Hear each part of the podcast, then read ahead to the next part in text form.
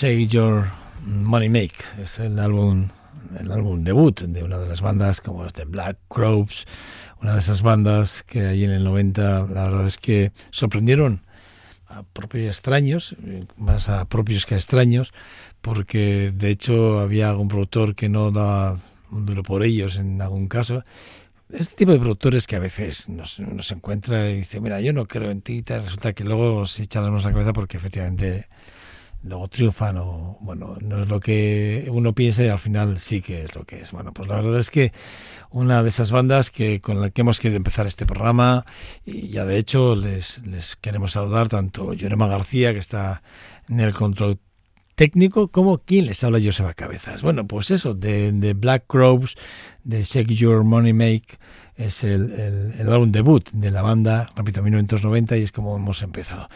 Pero eh, siguiendo en esta línea, y, y, la verdad es que no dejamos nunca eh, las, las, bandas británicas, principalmente tenemos muchas bandas en este programa de, de, hard rock, ¿no? Y muchas son británicas, ¿no? Algunas son canadienses, algunas americanas, muy poquitas europeas, pero sí que es verdad que hay una banda que a mí dentro del hard rock me, me puso las pilas ahí en el 70, principios de los años 70, de Jordi, eh, o Jordi, como quieran ustedes eh, pronunciarlo, esas bandas que a mí me, me, impresionan, porque Jordi es una de esas bandas que tenían un sonido ya muy, muy peculiar a los ACF, y es verdad que tenían un sonido muy parecido, pero ¿por qué? Es fácil de explicar. Porque el vocalista de, de la banda era Brian Johnson era el cantante de la banda de Newcastle, de, de, Jordi. Y la verdad es que, bueno, está claro que tras la muerte de Bon Scott, quien, quien suplió la baja, la muerte eh, de, de, de, hasta entonces eh, de la banda de, de Frater, Fraternalit, creo que era la banda, bueno, pues eh, fue Brian Johnson. La verdad es que, bueno, un, un, tipo que ya le conocíamos, repito, los que conocíamos un poco a la banda de, Jordi, Jordi, como lo quieran ustedes pronunciar, repito, pues bueno, pues sabíamos ya del buen hacer de, de Brian Johnson. A muchos nos sorprendió cuando ACDC, bueno, no, perdón, mejor dicho, no nos sorprendió cuando ACDC llamó a Brian Johnson para formar parte de la banda de los ACDC. No nos sorprendió porque evidentemente es que las, las voces que van muy, muy, muy parejas, ¿no? Tanto la de Bon Scott como la de Brian Johnson. Bueno, pues eso, pues yo quería retrotraerme hasta los inicios de una de las voces que luego nos marcaron a todos, como es la de Brian Johnson, con este de Can You Do It, de uno de los álbumes del de Master of Rock volumen 8, publicado en 1974 por Jordi.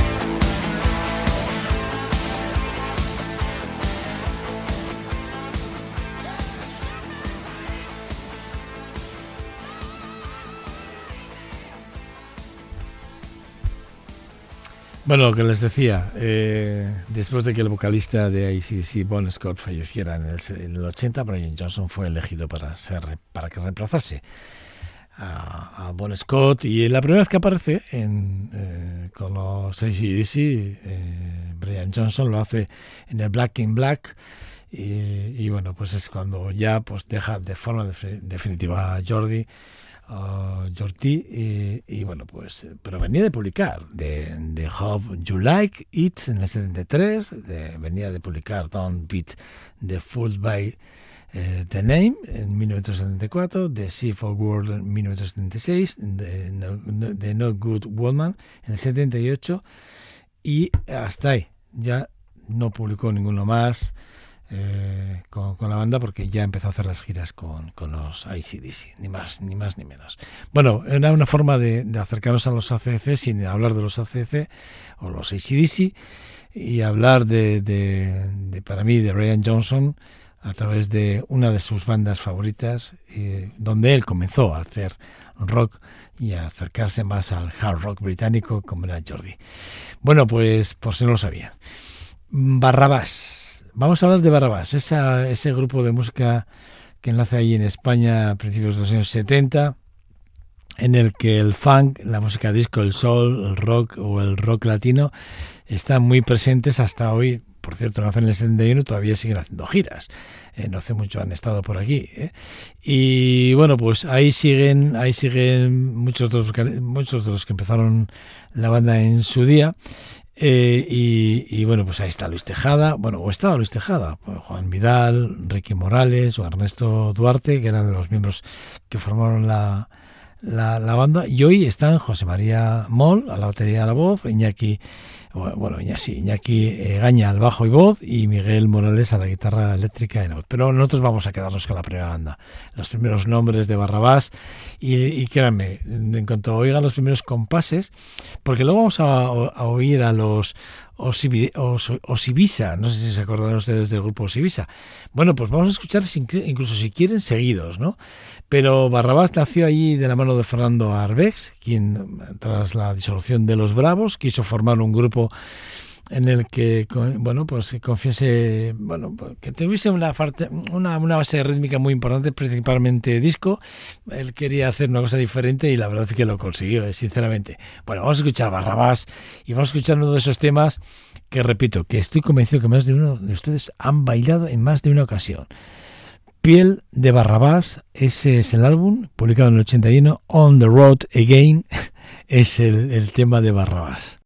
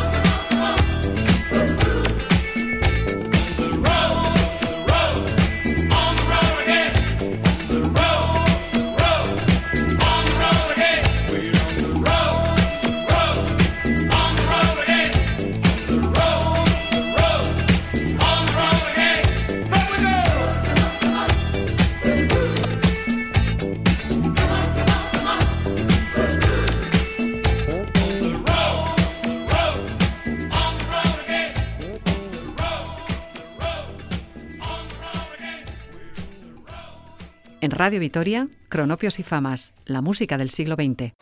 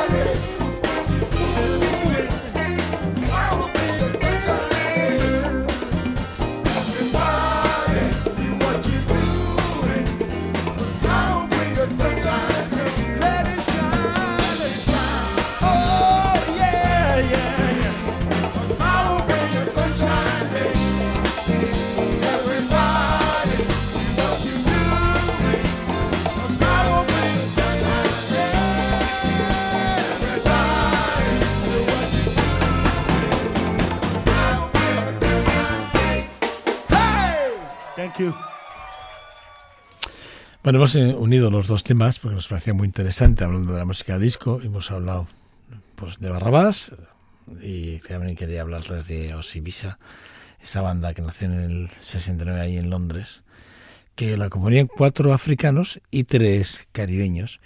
Y la verdad, bueno, pues que pues eh, son temas que yo recordaba, repito, de hace muchísimos años, ¿no? Y que, bueno, volverlos a recordar no está, no está de más, ¿no? Y bueno, este programa está para esto, ¿no? Para además recuperar, hacer esas miradas retrospectivas de vez en cuando, muy atrás. Bueno, no, muy de vez en cuando, nosotros lo hacemos de forma constante, ¿no? Porque este programa sí que recuperamos canciones de hace pues más de 30 años en algunos casos, incluso 50, ¿eh? Eh, incluso más está pensando ahora yo, porque algún tema hemos puesto de, pues ahora mismo, pues fíjese, la banda esta es del 69, ¿no? Por ejemplo, ¿no? Pues los miembros fun- que fundaban eh, aquel eh, Osibisa fueron los eh, ganeses, por ejemplo, Teddy Osei, que estaba en saxo, y Sol eh, Amarfio, que estaba en batería, Mark Tom, que estaba en la trompeta, y que era gra- granadino, que era Spartus Reed, que, era de tenitense, creo que si no, si no me falla el dato, ¿eh? Roberto Bale, que estaba en los teclados, era el trinitense, perdón, el antiguo eh, de, de Antiguano era de, de, Richard, y a la guitarra eléctrica estaba, por ejemplo, el nigeriano, eh, Alisa Amao. La verdad es que, bueno, pues una banda, repito, que nos hizo bailar a muchos, ¿eh? durante muchísimos años, ¿eh? sinceramente.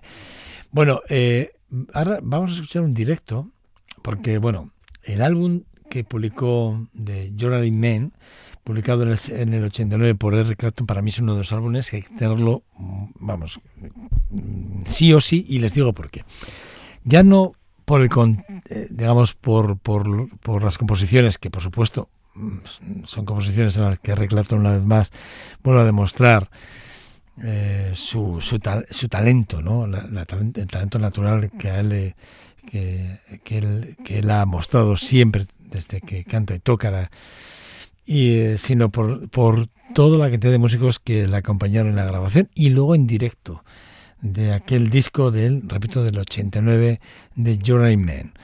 Bueno, les voy a dar nombres para que se. Bueno, aparte de Rick Clapton, voz, guitarra y dobro, Nathan Hayes, que ya es, un, es el bajista oficial prácticamente de todos los proyectos de, de, de Eric Clapton, que también está bajo los coros, Jake Keltner, que está en la batería de percusión, Phil Collins a la batería en, algunos temas, Debbie Sambor también aparecía en directo, eh, también Robert Cray también estaba a, las guitarras en, muchos temas, de Phil Palmer a la otra guitarra, George Harrison, que además de, componer y tocar en el disco Ron Song Far, Far, perdón, que es el, un tema que él compuso. También está ahí. Está Gary Barton al vibráfono. Está Alan Clark a los teclados de órgano Hammond. Está eh, Richard T al, al, piano y al Fender Y, está Chaka Khan haciendo coros, por ejemplo, o, está Jody Fitz a las trompetas. Bueno, un elenco de músicos brutal. Quédense con el, no, el nombre del álbum, The Journey eh, Man. Eh, publicado por Eric Clapton, creo, si no, era un, el undécimo álbum de él que publicaba para Reprise eh, Records en 1989. La verdad es que ese es, es uno de esos álbumes que hay que tener en cuenta. Bueno, nosotros hemos cogido un directo, he cogido un directo donde donde se publica, eh, creo que es el directo de 1990, y he escogido un tema extracta, un tema como es Bad Love, que es maravilloso.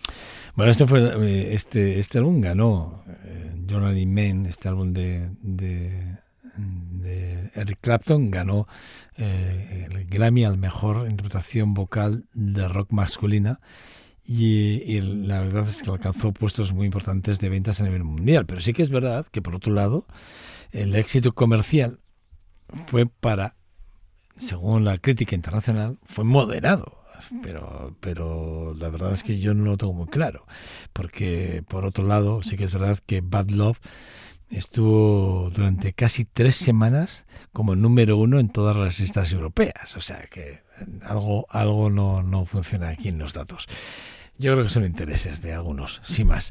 Pero les voy a, les voy a contar más. Eh, eh, este álbum para mí es uno de esos álbumes, a pesar de, de algo que se digan, que hay que tenerlo, sí o sí, hay que comprárselo y tenerlo y guardarlo y escucharlo.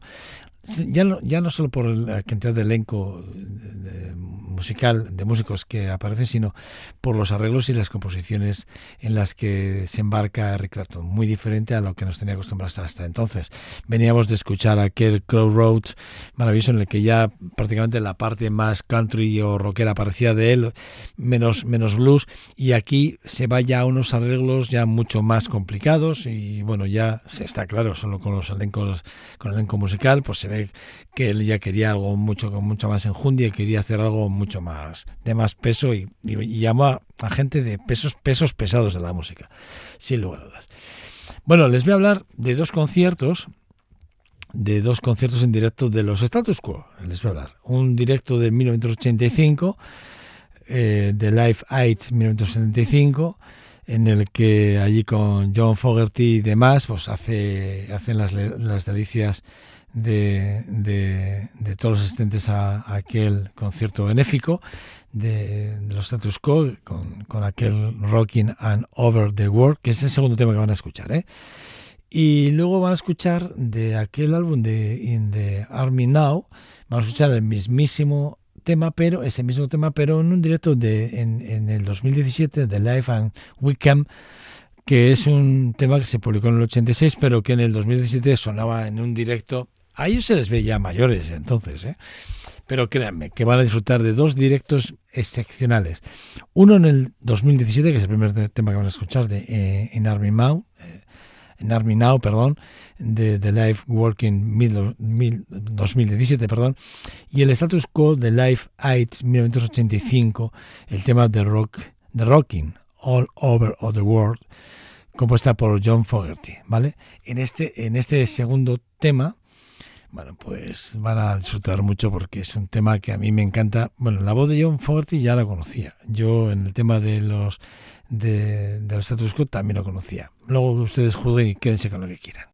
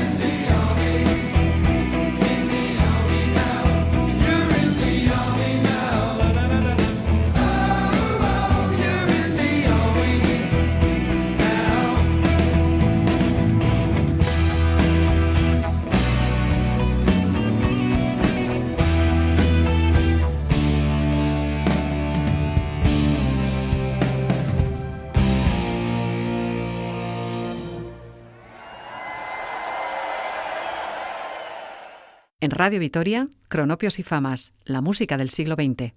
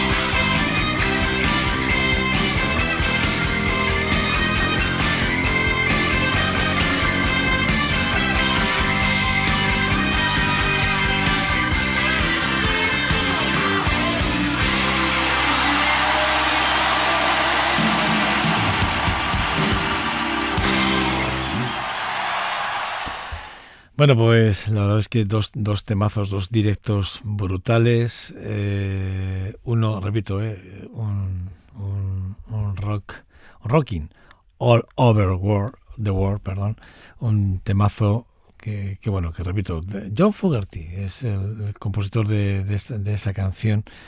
Y que, bueno, pues a John Fogerty, quien, eh, cuando hablamos de Fogerty hay que hablar de los Creedence, eh, de Cleanwater, de Revival, ¿no? De alguna forma hay que hablar de ellos, ¿no? Hay que hablar de, de uno de los grandes, sin, lugar a dudas, ¿no?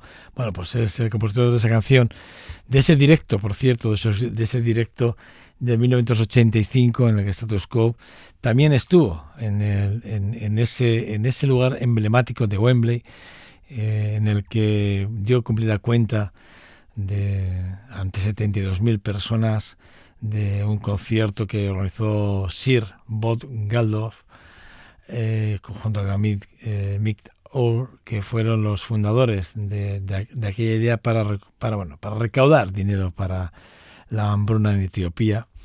Que se la verdad es que se recaudó muchísimos millones, pero bueno, no se consiguieron, no se ha conseguido prácticamente nada después de tantos años. Seguimos exactamente igual porque a, las- a los países interesados no, bueno, pues no les importa, si me lo permiten, una mierda.